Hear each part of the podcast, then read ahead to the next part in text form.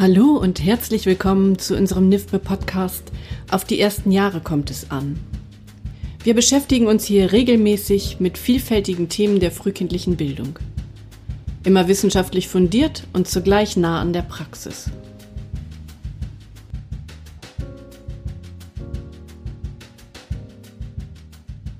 Wie können wir mit Kindern die Corona-Krise bearbeiten? Das ist das Thema der neuen Folge. Auf die ersten Jahre kommt es an. Ich bin Katrin Hohmann, als Kindheitspädagogin in der Wissenschaft und pädagogischen Praxis tätig. Seit einigen Wochen sind aufgrund der Corona-Krise die Krippen und Kitas geschlossen. Und so wie es aussieht, werden die meisten Kinder auch noch die nächsten Wochen, wenn nicht sogar Monate zu Hause begleitet. Dabei stellen sich die Fragen, wie können wir mit Kindern die Krisensituation bestmöglich besprechen? Können wir ihnen gar die Angst nehmen oder das große Vermissen der Freundschaften mindern? Wie können Eltern aus kindheitspädagogischer Sicht die Kinder zu Hause bestmöglich begleiten? Und ist ein Mangel an Bildung zu befürchten?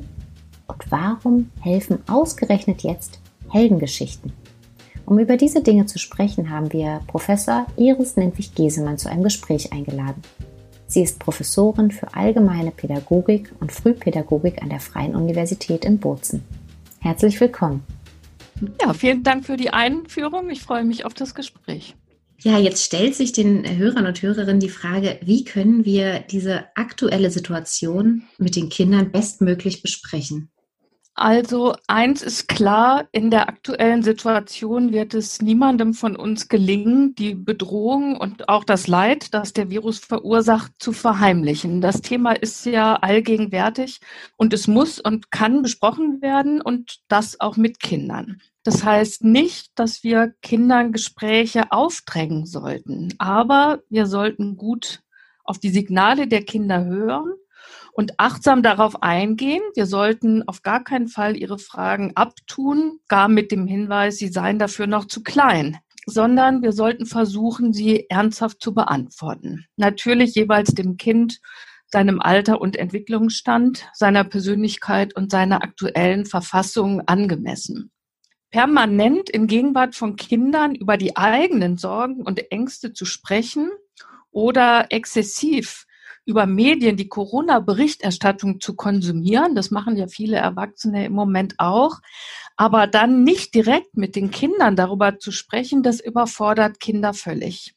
Martialische Formulierungen, da ist ja zum Teil vom tödlichen Virus, von Schlachten oder von Krieg die Rede. Das lädt meiner Meinung nach die Beschäftigung mit dem Thema unnötig emotional auf. Erwachsene können dann hoffe ich doch, immer wieder auch rationalisieren und zurückkommen, sozusagen auf eine nüchterne Art und Weise, das zu betrachten. Aber Kinder bleiben dann oft mit diesem schlimmen Bedrohungsszenario zurück. Was heißt das für Gespräche mit Kindern? Kinder brauchen Erwachsene, die ihnen in Ruhe erklären. Das ist ja auch gar nicht so einfach. Wir versuchen alle selbst das zu verstehen, aber da kann man Kinder gut mitnehmen. Und versuchen, ihnen in Ruhe zu erklären, was es mit dem Virus auf sich hat und was aktuell aber unternommen wird, um mit dieser Gefahr zurechtzukommen. Das ist bei Kindern eigentlich genau wie bei uns Erwachsenen. Wenn wir das Gefühl haben, wir bekommen gute und verlässliche Informationen, wir können etwas zumindest im Ansatz verstehen und uns das erklären, dann macht uns das weniger Angst. Das heißt, Kinder brauchen solche Erklärungen, für sie jeweils gut verständlichen Erklärungen und Erläuterungen. Und sie brauchen aber auch Erwachsene, die sie fragen, was ihnen denn zu diesem Thema überhaupt durch den Kopf geht, worüber sie sich Sorgen machen, was sie zu dem Thema wissen wollen und die ihnen dann aber wirklich auch auf ihre Fragen Antworten geben und ihnen vor allem gut zuhören. Also wenn man Kinder fragt, dann bedeutet es immer auch, man muss ihnen zuhören und auch Geduld haben und sich Zeit nehmen, um das, was die Kinder ja manchmal, sozusagen, die sind ja selber dann auf der Suche nach einem Zugang zu dieser Thematik, dann wirklich sich Zeit zu nehmen, äh, zu verstehen, was sie daran jetzt beschäftigt. Mhm. Wer Sprachlosigkeit erlebt, auch das ist bei Erwachsenen wie bei Kindern. Wer Sprachlosigkeit erlebt, der fühlt sich allein oder allein gelassen. Und eine geteilte Sorge ist immer viel leichter zu tragen, als wenn man die Sorge nur auf den eigenen Schultern trägt oder meint, sie alleine tragen zu müssen. Also der Ausschluss von Kindern aus Gesprächen vermittelt ihnen hm, erst recht ja das Gefühl, da stimmt irgendwas nicht. Also das macht Kinder unsicher und beklommen. Und dazu kommt nochmal, dass wir ja wissen, dass Kinder dazu neigen, sich selbst dafür verantwortlich zu machen, wenn etwas nicht stimmt. Also sie fühlen sich dann schuldig, auch wenn das mit ihnen gar nichts zu tun hat, aber sie spüren, die Eltern sind unter Druck, die Eltern sind belastet und äh, dann gibt es schnell eben diese Tendenz, ähm, da für sich selber schuldig zu fühlen und das muss man natürlich unbedingt vermeiden. Ja, so das, ja, total. Und es, es macht natürlich dann auch, also Angst. Das macht wahrscheinlich eine große Angst. Meinen Sie, man kann den Kindern die Angst nehmen oder vielleicht auch das große Vermissen? Ich meine, auch davon erfahren wir und lesen ganz viel, dass die Kinder ihre Freunde vermissen und Angst haben. Mhm. Ja, das sind eigentlich zwei Fragen. Ich beantworte mal erst die erste mit der Angst.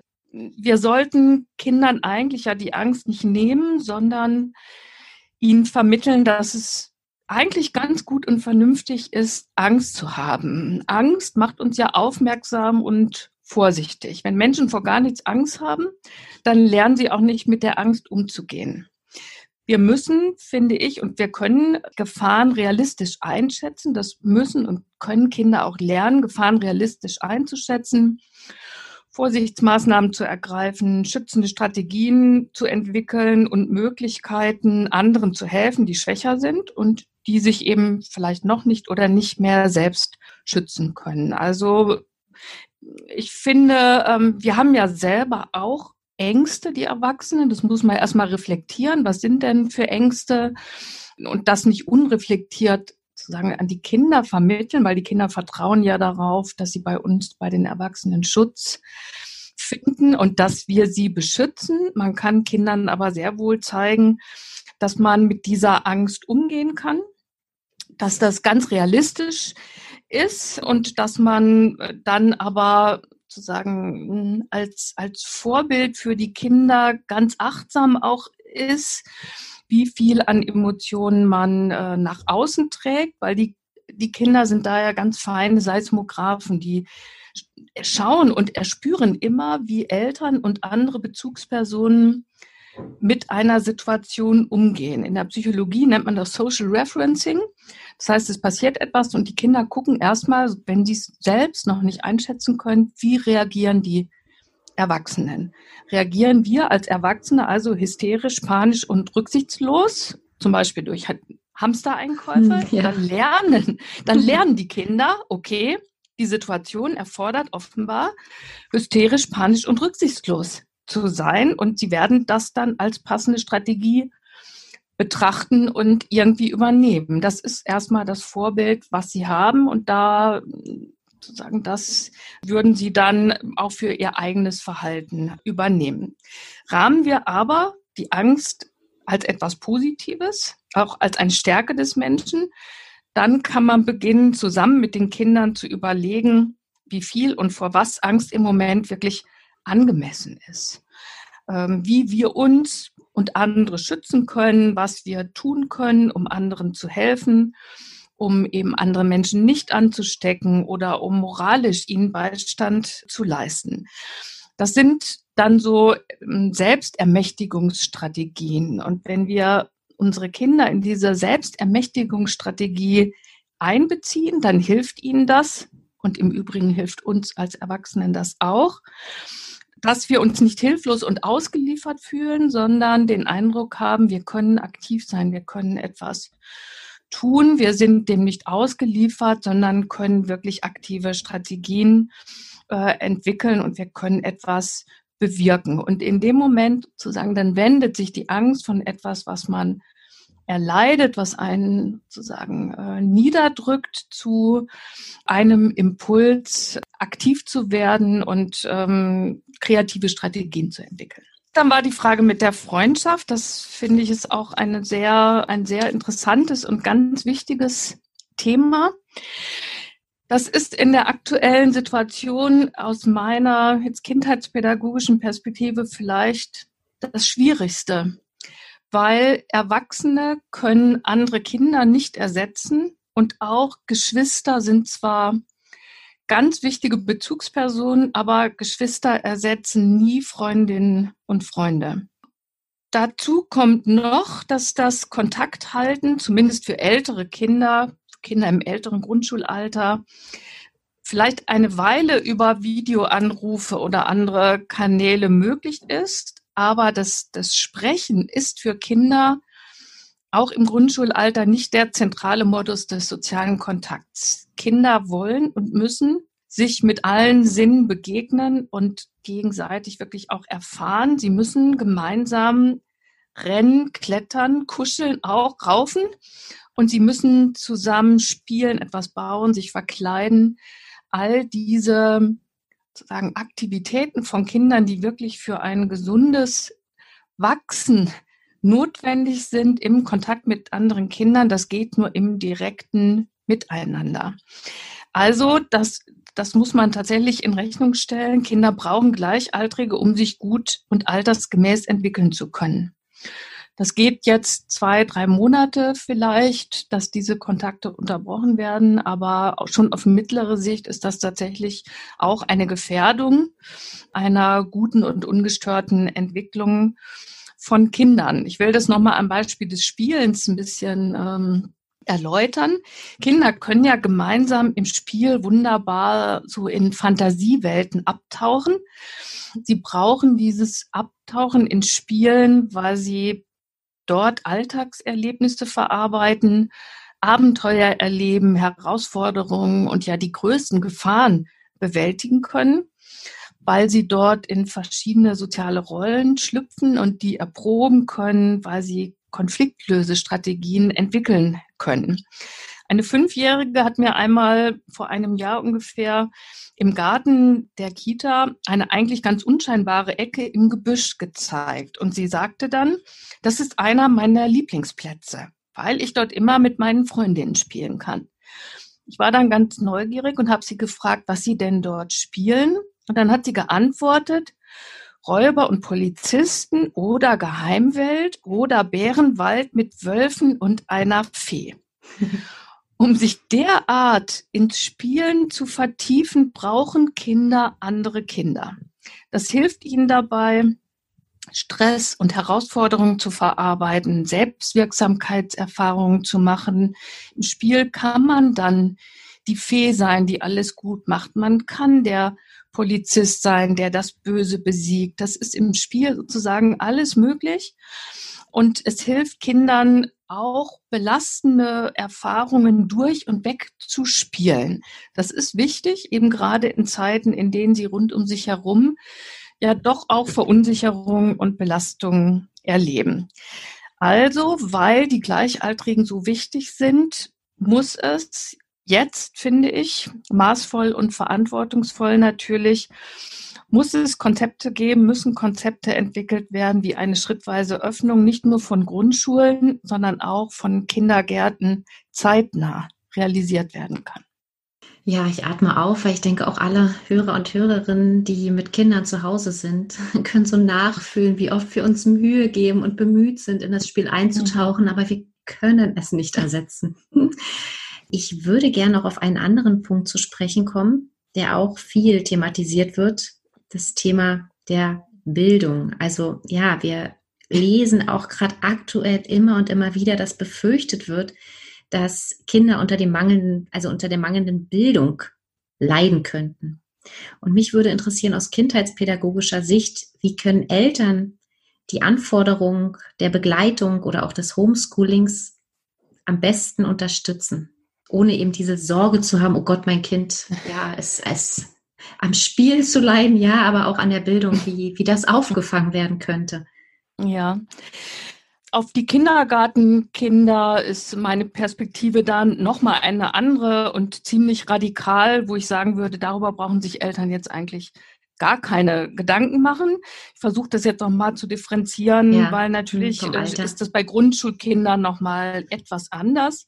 Als erstes muss man aber in Rechnung stellen, dass ja Eltern selber im Moment sehr stark belastet sind und sich überfordert damit fühlen, zu Hause jetzt auch noch die Erledigung der schulischen Aufgaben ihrer Kinder angemessen zu begleiten. Das ist eine starke Belastung. Ich finde auch, das wird äh, zu wenig in Rechnung gestellt, dass Eltern ja selber im Homeoffice arbeiten, auch emotional belastet sind, weil sie vielleicht die eigenen Eltern, die schon alt sind oder im Altersheim leben, nicht besuchen dürfen, weil sie vielleicht ihren Job schon verloren haben oder das droht zu passieren. Und dann sollen sie auch noch es irgendwie organisieren, ähm, dass sozusagen die Kinder ihre Aufgaben vernünftig machen und dass sie den Anschluss an die Schule nicht verlieren. Das ist dieser Druck. Sie müssten jetzt Hilfslehrer oder Hilfslehrerin sein und die Kinder dabei unterstützen, am Schulstoff dran zu bleiben. Aber ich finde, da ist ein völlig falsches Bild erzeugt worden. Eltern sind keine Lehrerin und sie können es auch nicht werden. Und meiner Meinung nach sollten sie es auch gar nicht werden. Das wäre zum einen, was spricht dagegen? Das zentrale Argument ist für mich, dass das überhaupt nicht inklusiv gedacht ist, weil nicht alle Eltern über die Mittel, das scheitert ja oft schon am Computer, das haben nicht alle Familien, Viele Eltern verfügen nicht über die Mittel und auch nicht über die Kompetenzen, ihre Kinder angemessen bei der Erledigung von schulischen Hausaufgaben zu unterstützen. Da steht dann wirklich das Prinzip der Bildungsgerechtigkeit in Gefahr. Und ich finde, gerade im Moment ist es wichtiger denn je, dieses Recht auf gleiche Bildungschancen zu verteidigen. Und es kann nicht sein, dass jetzt die Kinder, die es ohnehin schon schwer haben und Familien, die es schon schwer haben, ähm, aus verschiedenen Gründen ähm, den Bildungserfolg ihrer Kinder genauso zu sichern wie Familien, die vielleicht wohlhabender sind und auch ein anderes Bildungsniveau mitbringen, dass die Kinder jetzt auf der Strecke bleiben. Also, da kann die Schule nicht aus der Verantwortung entlassen werden. Das ist Aufgabe der Schule. Und es bedeutet zum einen, dass jede kreative und innovative didaktische Idee, die eine Schule oder auch ein Lehrer, eine Lehrerin entwickelt, und davon gibt es ja viel im Moment, dass jede dieser Ideen, hm, um sozusagen die Kinder zu begleiten, an dem Schulstoff dran zu bleiben, sehr begrüßenswert ist. Da könnten wir mit der Digitalisierung der Schulen schon ein bisschen weiter sein, weil in den höheren Grundschulklassen wäre da natürlich auch schon einiges möglich, wie die Lehrer in einem regelmäßigen Kontakt äh, mit den Kindern sein könnten. Ich habe andererseits aber auch gar keinen Zweifel daran, dafür sind unsere Lehrerinnen und auch unsere Kindheitspädagoginnen und Erzieherinnen, die sind ja sehr professionell und ich habe gar keinen Zweifel daran, dass die in der Lage sein werden, gemeinsam mit den Kindern dann das, was liegen geblieben ist an Unterrichtsstoff vielleicht oder das, was an Bildungsangeboten, Impulsen vielleicht zu Hause nicht in der Art und Weise geleistet werden konnte wie im Kindergarten, dass das die Kolleginnen im pädagogischen Berufsfeld, dass denen das gelingen wird. Und darauf können sie sich ja jetzt auch wunderbar vorbereiten. Da gibt es ja jetzt auch Räume, Zeiträume, wo sie das vorbereiten können, die Kinder dann wieder alle da abzuholen, wo sie sind. Mir erscheint aber etwas anderes eigentlich mindestens genauso wichtig in dieser Debatte, dass ich gerade jetzt auch für ein erweitertes Verständnis von Bildung gerne nochmal plädieren würde, weil Kinder auch außerhalb von Kindergärten und Schulen lernen. Und ganz gewiss lernen sie dort viele wichtige Dinge, die gelernt werden können, für die es kein Unterrichtsfach und auch kein Schulbuch gibt.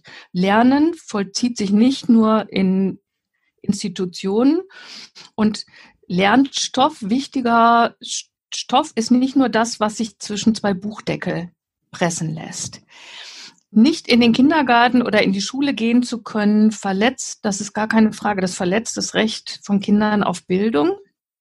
Und wir müssen uns gut überlegen, das ist sicherlich eine angemessene Maßnahme, aber wie lange wir begründen können, dieses Grundrecht auf Bildung in so massiver Art und Weise zu beschneiden. Aber auch die Zeiten, die jetzt Eltern oder Geschwister, Familien zusammen verbringen, können ja Bildungszeiten sein. Also Zeiten, in denen die Kinder etwas über sich und die Welt lernen, in denen sie ihren Horizont erweitern, vielleicht Interesse für etwas ganz Neues entwickeln, sich ganz intensiv mal in ein Thema oder eine Tätigkeit einarbeiten.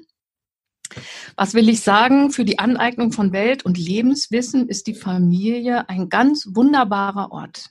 Die Schule, der Kindergarten auch, aber die Familie ist dafür ein absolut gleichwertiger, wunderbarer Ort. Und ich möchte da Eltern wirklich sehr ermutigen, mal zu überlegen, was kann ich denn besonders gut? Was ist meine Leidenschaft, mein Hobby? Vielleicht kann ich wunderbare Kuchen backen oder ich kann Strümpfe stricken oder ich kann etwas mit Holz bauen. Vielleicht habe ich eine alte Sammlung von Briefmarken zum Beispiel, die ich endlich mal wieder in Ordnung bringen will. Kinder sind ja leidenschaftliche Sammler. Und sie haben auch oft Sammlungen, von denen wir gar nichts wissen. Vielleicht kann man auch das mal sich zeigen lassen und zusammen überlegen, wie könnte man das ordnen. Man kann ein Schiff bauen zusammen, man kann eine Geschichte erfinden zusammen, man kann sich gegenseitig Gedichte aufsagen. Also das ist ja unendlich erweiterbar. Und ich bin mir ganz sicher, dass allen Eltern etwas einfallen wird, was die Kinder von ihm, von der Mutter oder vom Vater lernen können und dass das ganz stressfrei ist, weil es etwas ist, was beiden Freude macht, wo man zusammen sein kann, wo man etwas teilt. Im Grunde ist ja das ein, das beste Gegenmittel gegen soziale Distanz ist soziale Nähe. Also was brauchen die Kinder jetzt? Nähe, möglichst viel Zuwendung, gemeinsam verbrachte Zeit und sozusagen Aufgaben, Arbeiten, Themen, für die sich sowohl die Eltern als auch die Kinder interessieren, denen man sich gemeinsam mal ganz konzentriert widmet, eben mal nicht 45 Minuten äh, so wie ein, eine Schulstunde dauert, sondern man kann mal einen ganzen Nachmittag ein Schiff aus Holz bauen. Das ist doch eigentlich eine auch eine eine schöne Möglichkeit, die in der sagen, Beziehung von Eltern zu ihren Kindern äh, etwas Neues zu erleben. Und ich höre auch ganz klar den Druck rauszunehmen, ne? nicht sich zu denken, oh Gott, wir müssen jetzt erst noch das und das machen und dann können wir, sondern ja, wenn es nicht passt, den Druck mal zur Seite zu schieben und zu sagen, dafür haben wir was anderes Wundervolles gemacht und das nicht so miteinander aufzumessen. Das, das würde ich mir sehr wünschen und das würde ich mir auch stärker von den Verantwortlichen der Grundschulen und der Kindergärten wünschen. Ich glaube, die, die Lehrerinnen und Lehrer und Kindergärtnerinnen selbst, viele könnten da, glaube ich, sehr gut mitgehen, aber sozusagen auf der verantwortlichen Ebene müsste das, finde ich, Eltern und Familien stärker vermittelt werden. Ihr könnt euch da jetzt entspannen und wir erwarten nicht von euch, dass die Familie jetzt morgens für fünf Stunden zum Klassenzimmer wird. Weil wenn man das macht, dann erhöht man. Wir haben natürlich im Moment auch ein erhöhtes Stress- und Konfliktpotenzial in Familien, weil das eine unglaubliche Belastung für alle darstellt, nicht raus zu dürfen, alles an einem Ort machen zu müssen. Und da, finde ich, muss man Druck rausnehmen und nicht neuen Druck erzeugen. Ja, wunderbar. Ja. Bei uns zu Hause nochmal zu einem kleinen Schlenker spielen Heldengeschichten eine ganz große Rolle. Also neben dem, was Sie gerade aufgezählt haben, basteln, backen etc., bauen wir viel, aber wir lesen auch ganz viel. Und mhm. ja, was meinen Sie, warum sind für Kinder jetzt gerade ausgerechnet jetzt so Helden so ein Thema oder so, so spannend? Also die, die Heldinnen und Helden ähm, die hatten wir ja alle auch in unserer Kindheit. Ich glaube, wenn man sich daran erinnert, kann man das ganz schnell wieder auch auffrischen und man, wir, wir wissen eigentlich, warum das so wichtig ist. Wir haben vielleicht alle selber auch immer noch auch als erwachsene Menschen, die, die wir als Vorbilder betrachten, zu denen wir auch ein Stück weit aufschauen und denen wir vertrauen und wo wir uns sicher fühlen, wo wir den Eindruck haben, wenn, wenn dieser Mensch das jetzt in die Hand nimmt, dann, dann wird es gut. Ich vertraue dem, dass es dann gut ist. Bei Kindern sind das Pippi Langstrumpf, Harry Potter. Das kann aber auch irgendwie ein Superheld aus dem neuesten Videospiel sein. Das sind ganz wichtige Modelle und Vorbilder für Kinder, weil sie sozusagen in so einer ganz symbolhaften, zugespitzten Art und Weise den Kindern vor Augen führen, dass man über sich selbst hinauswachsen kann, dass Gefahren und das Böse besiegt werden kann. Kinder erleben sich ja oft als klein und schwach und auch abhängig. Das sind sie ja auch von den Erwachsenen und umso mehr lieben sie es, dann aber in die Rolle von starken und mächtigen Figuren zu schlüpfen und sich beim Spiel dann als aktiv und wirkmächtiger Akteur zu erleben.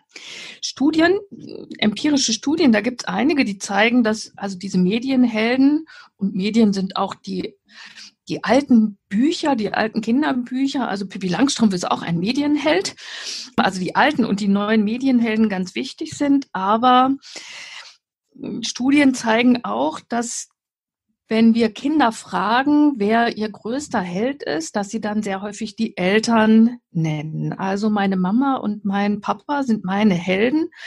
Ich finde, das ist eigentlich ein ganz wunderbares Ergebnis. Total, ja. Weil es doch, weil es doch zeigt, dass ähm, Kinder ein, ein Grundvertrauen darin haben, dass ihre Eltern für sie da sind, dass sie sie vor allen Gefahren und allem Leid schützen können, so gut es ihnen möglich ist dass sie, dass ihre Eltern diejenigen sind, die an sie glauben und sie so lieben, wie sie sind.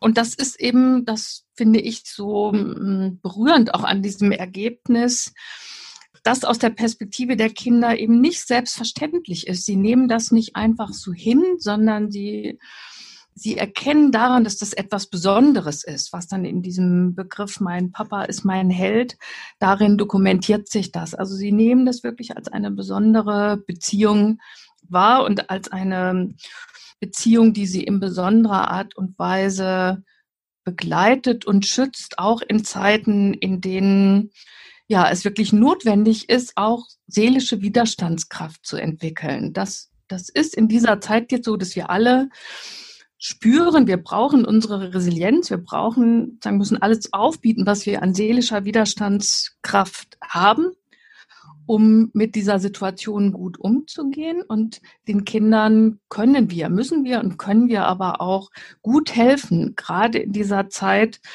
ähm, ein Vertrauen darin zu entwickeln, dass sie alleine, aber vor allem natürlich begleitet durch uns, diese seelische Widerstandskraft auch aufbieten können. In Zeiten also der Bedrohung brauchen Kinder Eltern an ihrer Seite, die sie in ihrem Glauben bestärken, dass man das hm, handeln kann, dass man damit gut umgehen kann. Kann Eltern also nur ermutigen, solche Heldengeschichten zu lesen vielleicht, aber auch Kinder lieben das ja sehr, wenn man ihnen davon erzählt, wie es einem selber erging, als man ein Kind war. Also erzählen sie ihren Kindern oh ja. von den Heldinnen in ihrer eigenen Kindheit.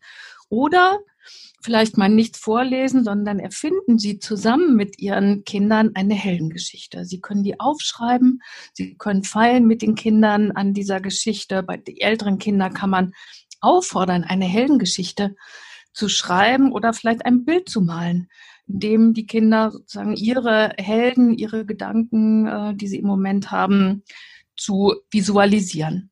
Und natürlich, wir haben ja, wir sprechen ja auch in den Medien immer von den Alltags- Helden, die es im Moment gibt. Natürlich kann man auch Kinder davon erzählen, dass es im Moment in den Krankenhäusern, in den Altersheimen, dass es viele Wissenschaftler auch gibt, die alle mit Hochdruck daran arbeiten und forschen, einen Impfstoff zu entwickeln, wirksame Medikamente, dass es also Menschen gibt, die jetzt in dieser Situation sozusagen tatkräftig dabei sind, Wege zu finden, den Menschen, die erkrankt sind, äh, dass die es gut haben, dass denen geholfen wird, die aber auch dabei sind, Strategien zu entwickeln, wie wir dieses Virus sozusagen besiegen können. Das sind ja auch sozusagen wirklich ganz alltägliche Heldengeschichten, ähm, die wir mit unseren Kindern teilen können.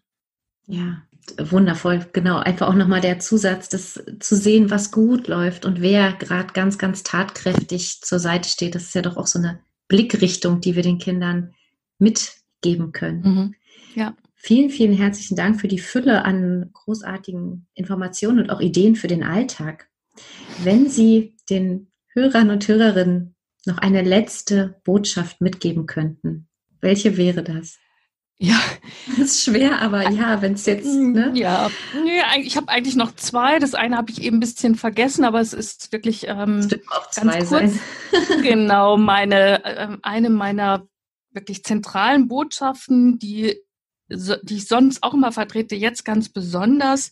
Einer der wirksamsten Schutzfaktoren, nicht nur für Kinder, ist das Draußensein, das ausgiebige sich bewegen, die Natur mit allen Sinnen erfahren und erleben. Also es gibt sicherlich einige sinnvolle digitale Lernplattformen und Tools und Apps.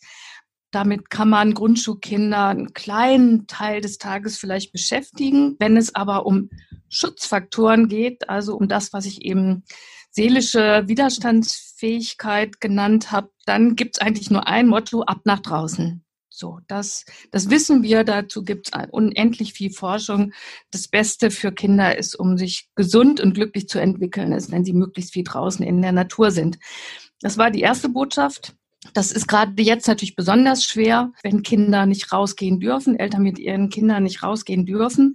Es macht aber vielleicht nochmal deutlich, wie wichtig das ist, da jetzt Strategien zu entwickeln, dass Kinder wieder in die Natur dürfen, auf Spielplätze, um sich wirklich bewegen zu können. Mhm. Und da ist, mm, da ist eine Stunde am Tag natürlich, das wissen alle, es ist zu wenig, aber da muss man jetzt Schritt für Schritt wirklich an den Kindern orientiert für mehr Möglichkeiten sorgen.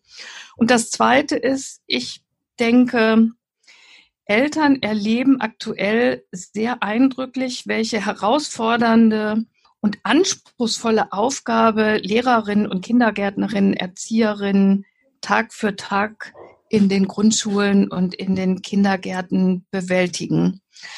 Erziehung und Bildung von Kindern, die Gestaltung einer entwicklungs- und lernförderlichen Umgebung, das Sorgen dafür, dass es Kindern im Kindergarten und in der Schule gut geht, dass sie sich wohlfühlen. Das alles ist eine täglich neu zu verwirklichende professionelle Meisterleistung. Und ich wünsche mir wirklich, dass sich das zukünftig in mehr Anerkennung und Wertschätzung für die Früh- und Grundschulpädagogische Arbeit und für die Kolleginnen und Kollegen in der pädagogischen Praxis in den Grundschulen und Kindergärten niederschlägt. Da würde ich mir sowohl von den Eltern, aber vor allem auch von der Gesellschaft tatsächlich eine, eine Aufwertung und ein Mehr an Anerkennung für die sehr anspruchsvolle, sicherlich wunderbare, aber sehr anspruchsvolle und herausfordernde pädagogische Arbeit wünschen. Wow. Ich danke Ihnen von Herzen für das Interview. Ich danke Ihnen für die Möglichkeit, meine Gedanken mal in dieser Art und Weise ähm, zum Ausdruck bringen zu dürfen. Vielen, vielen Dank.